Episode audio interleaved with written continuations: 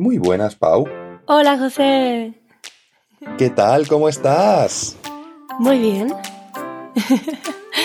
Estoy de buenas. Creo que a todo mundo le hace bien una vacación. Hombre, hombre, ya te digo yo que sí.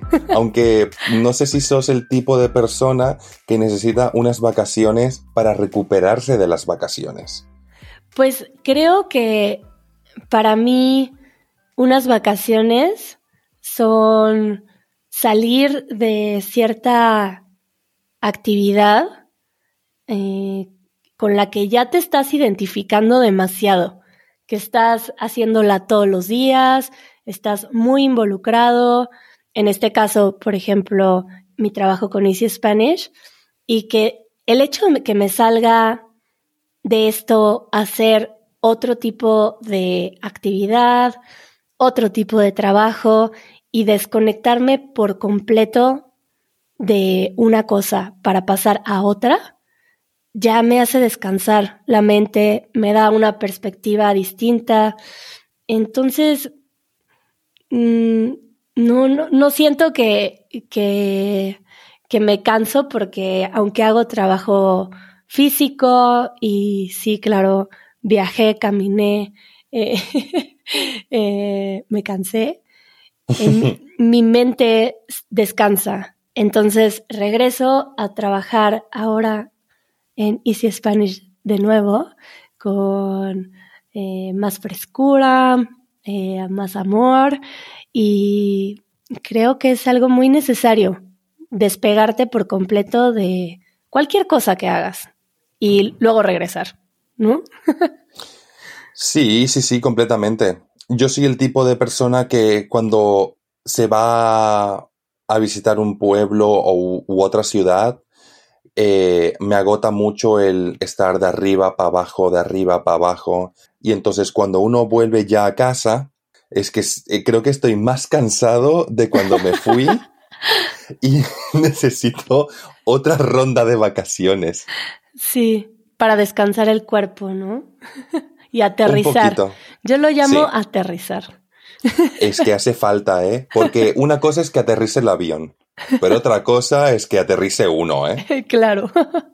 Bueno, sí, también me tomé mis días de aterrizaje porque en este campamento al que me fui me voy completamente desconectada de teléfono, de mm, pues lo que estoy acostumbrada a hacer cotidianamente, mis relaciones, mi trabajo.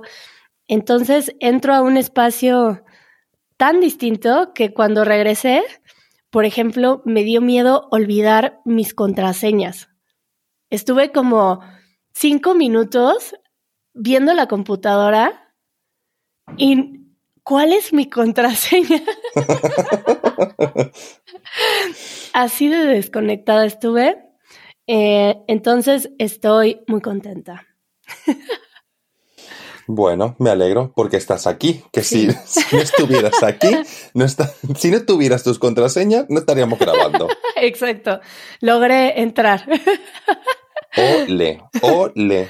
Y bueno, antes de que se vuelva esto un podcast con el tema de las vacaciones, porque ya nos alargamos un poco. un poquito demasiado, como siempre. Vamos a entrar al tema porque estábamos hablando José y yo y pensamos en Mafalda. Y de ahí nace el tema de hoy. Ay, Mafalda. Ay, Mafalda, ay, Mafaldita. Y sorprendente que no hemos hablado de Mafalda antes. Em, quienes no conocen a Mafalda, es un cómic de los años 60. Bueno, eh, empezó en los años 60 y mm, es de Argentina y es un cómic muy hermoso. Súper bonito, muy, mucho. Y además muy emblemático, porque no solamente es famosito en Argentina o en Sudamérica, sino que es famoso en todo el mundo hispanoparlante. Todo mundo conoce a Mafalda y lo ha leído en algún momento. Entonces estamos aquí para promover y para defender a muerte la, tira cómica de Mafalda. bueno, sobre todo si están aprendiendo español, mm, creo que es un material eh, muy accesible, aunque también tiene juegos de palabras y como una filosofía tanto de vida o eh, opiniones políticas, que a lo mejor no todo es em, tan fácil de comprender, pero pues son frases pequeñas en formato de cómic y creo que puede ser muy útil como apoyo para tener material en español y que relajadamente puedas tener un buen rato al mismo tiempo que practicas español. Completamente de acuerdo. Y está lleno de personajes emblemáticos, no solo Mafalda, sino también sus amigos. Creo que todo el mundo sabe quién es Felipe, Susanita, Manolito. Eh, absolutamente. Y una cosa que también creo es que es un tipo de tira cómica que va agarrando diferentes connotaciones a medida que lo lees ah, a diferentes edades. A lo que me refiero es que, por ejemplo, hablando de mi caso, yo lo leí cuando era pequeño y no entendía el contexto histórico en, el que se situaba Mafalda. Y ahora con la edad que tengo, pues leo las tiras y creo que ahora pues lo puedo llegar a entender un poco mejor.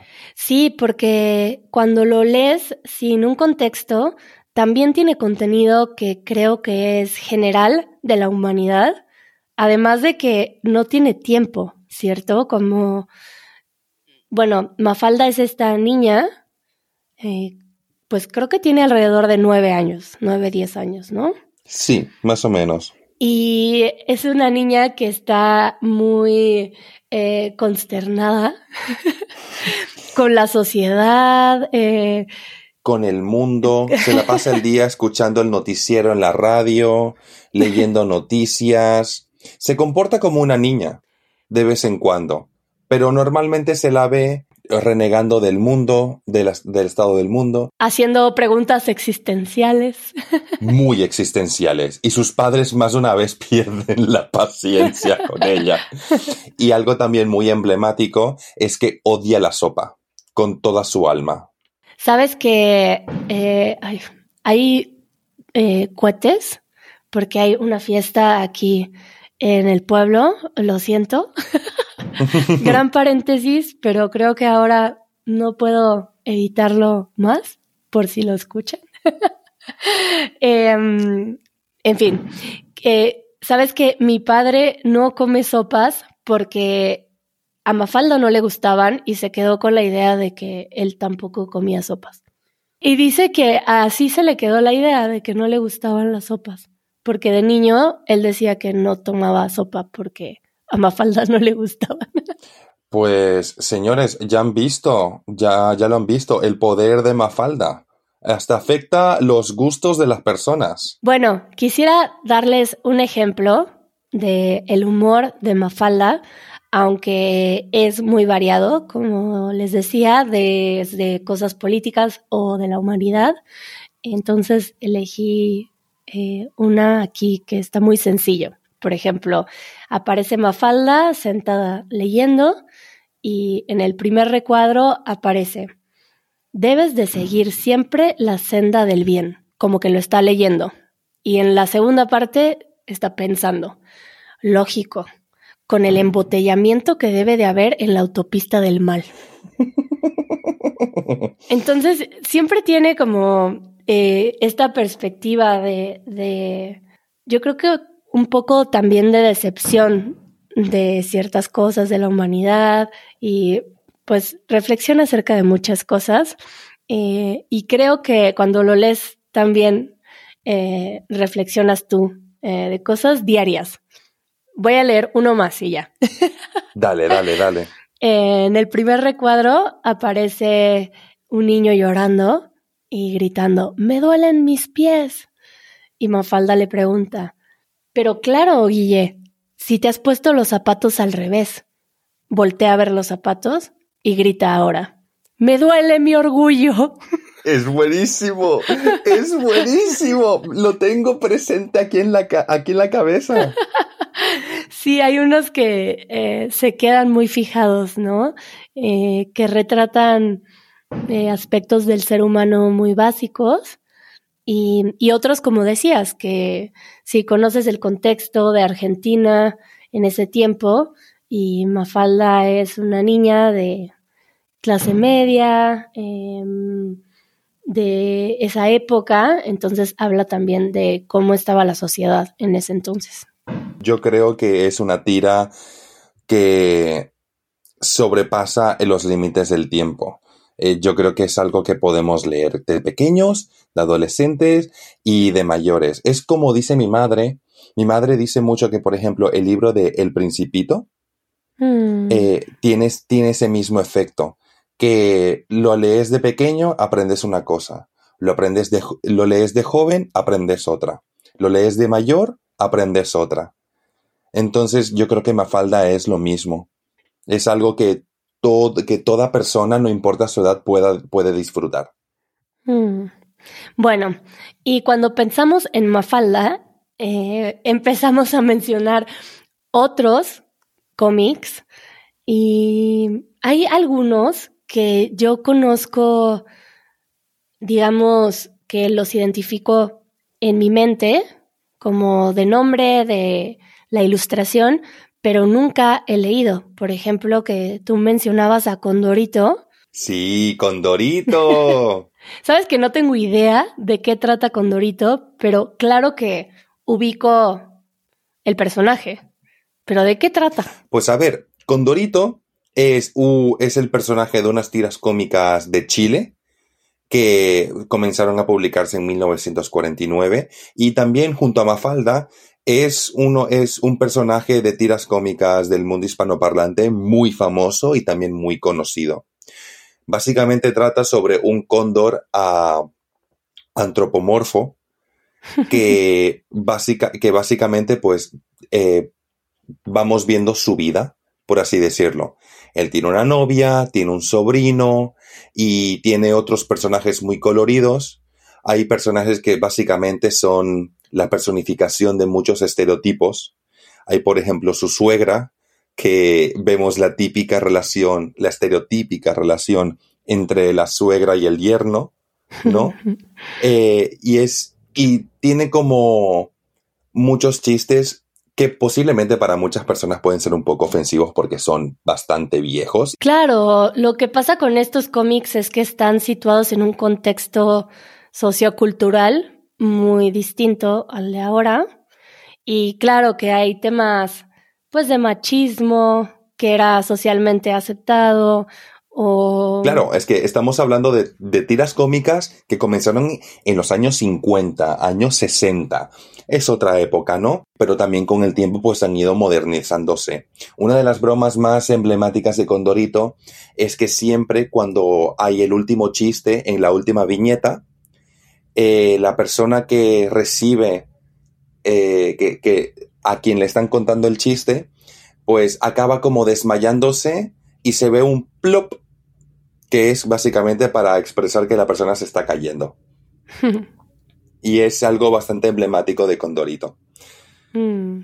¿Y, qué, ¿Y vos que me estabas contando uno que se llamaba Calimán, puede ser? Ah, bueno, te, te dije que también había, bueno, para empezar, lo escuché en Spotify. Así fue como lo conocí hace relativamente poco, porque, bueno, por si quieren escucharlo, pueden buscar Calimán con K en Spotify y es un podcast del cómic, básicamente. Entonces pueden practicar su escucha del español con Calimán.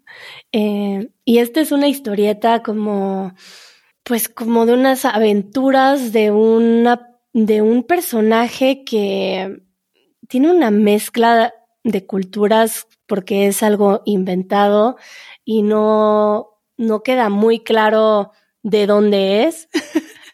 Eh, pero pues, por ejemplo, siempre está acompañado de un niño egipcio que se llama Solín.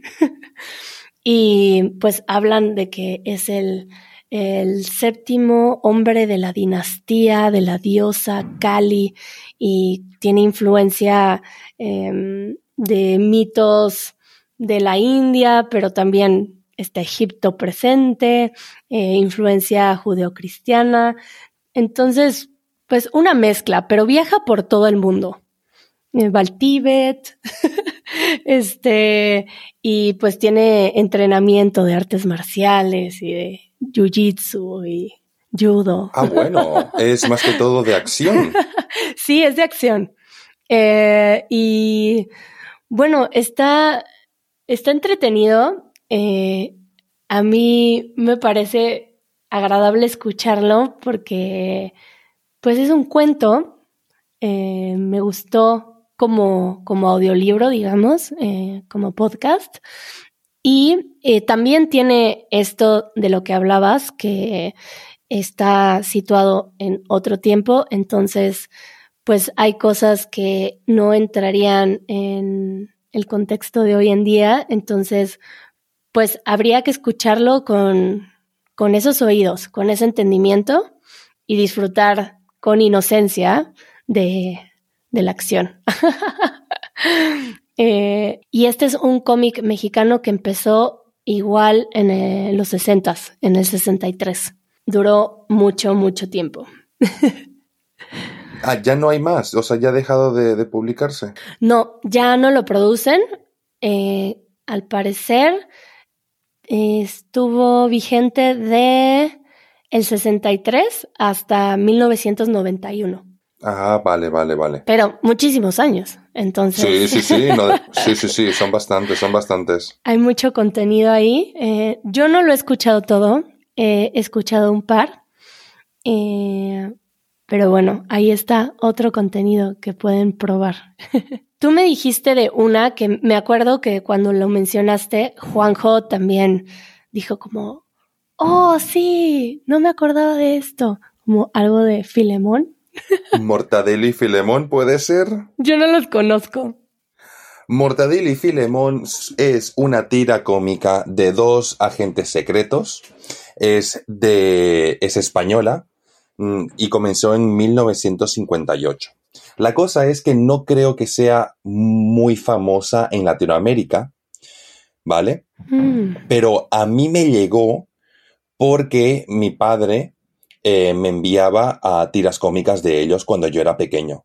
Entonces yo en mi casa tenía muchas tiras cómicas de Mortadelo y Filemón. ¿Te enviaba las tiras cómicas a tu casa? Sí, cuando vivía en Bolivia. Ah. Sí, sí, sí. Entonces, eh, para mí como forman parte de mi infancia, porque me las he leído una y otra y otra vez. Mm. Entonces a mí me hizo, yo nunca pregunté de dónde eran, o sea, no, nunca me lo cuestioné de dónde eran, simplemente que estaban en español y ya está. Eh, son bastante graciosas, algo violentas, pero muy divertidas. Eh, ¿Por qué? Uno de los personajes tiene la habilidad de disfrazarse. Y cuando digo que tiene la habilidad de disfrazarse, me refiero que se, se pone un disfraz, pero cuando digo que se pone un disfraz, se transforma en ese disfraz. Por ejemplo, si él tiene un disfraz de mosca, y se pone el disfraz de mosca, se convierte en una mosca, en el tamaño de una mosca. es sumamente divertido. Eh, los personajes sufren accidentes que podrían ser y podrían llegar a ser mortales, pero sobreviven y es como un es un va y viene constante. Y una cosa muy divertida que también me encanta es que los personajes si quieren decir palabrotas, si quieren, si, quieren básicamente como maldecir a alguien, obviamente en la tira cómica no lo ponen, no ponen las palabras. No hay, ni, no hay insultos ni nada. Sino que lo que hacen es que en una de estas burbujitas donde está el diálogo, en vez de poner palabras, pues ponen a rayos, nubes negras, a mm, eh, sonidos, eh, símbolos extraños, como para hacer referencia al, a que el personaje está diciendo palabrotas. Entonces sí es apto para niños.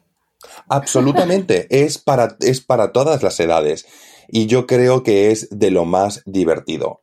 Creo yo que los, eh, los que hemos mencionado son sumamente famosos en el mundo eh, hispanoparlante y creo que eh, son un buen inicio para poder pues adentrarse en el mundo de personajes famosillos de tiras cómicas ¿no? Y también es una muy buena manera de practicar español. Y bueno, así podríamos hablar de varios, pero vamos a mencionar otros brevemente y dejaremos que los exploren.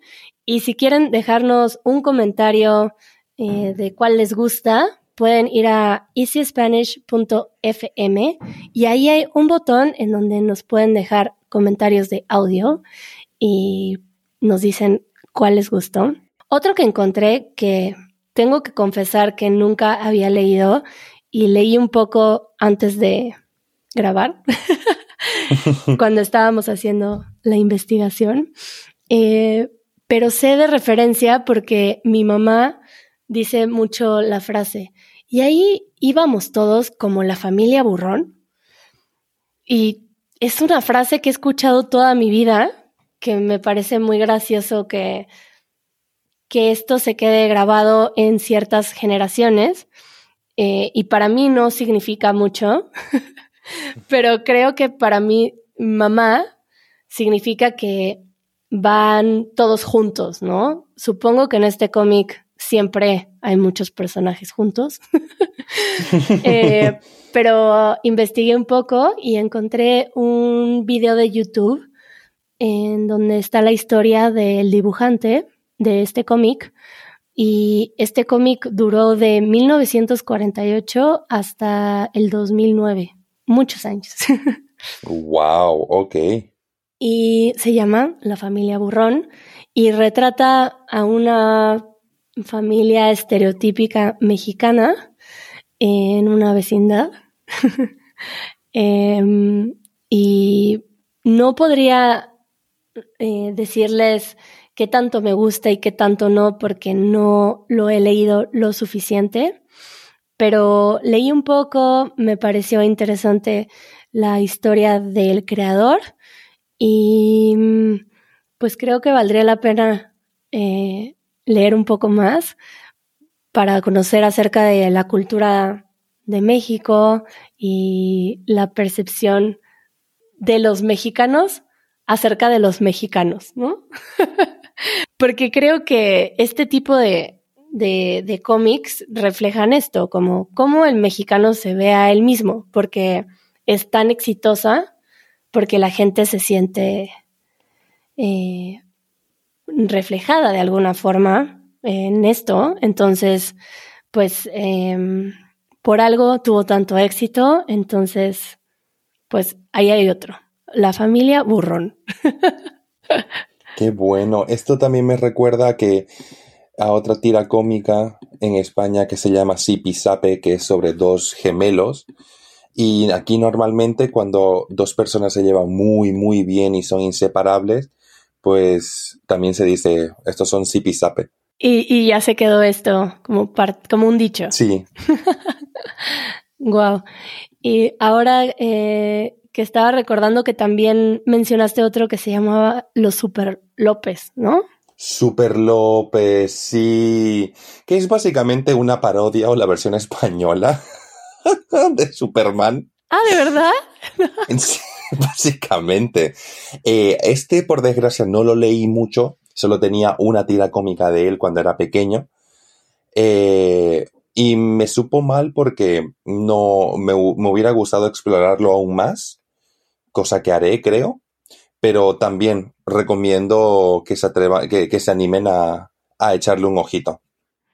Ahora que escuché Super López, también el creador de, de la familia Burrón hizo un cómic antes que se llamaba Los Super Locos y que al parecer había un personaje de un policía como un poco, no sé, con un carácter como muy eh, cínico de alguna forma y que después de eso nació eh, la familia Burrón. Pero bueno, em, creo que ya tenemos que parar porque como siempre nos extendimos mucho, pero pues ahora voy a leer un poco más de cómics. José. Digo lo mismo, digo lo mismo. Me pondré ahora. Y nos escuchamos pronto. Nos escuchamos prontito, Pau. Adiós. Adiós.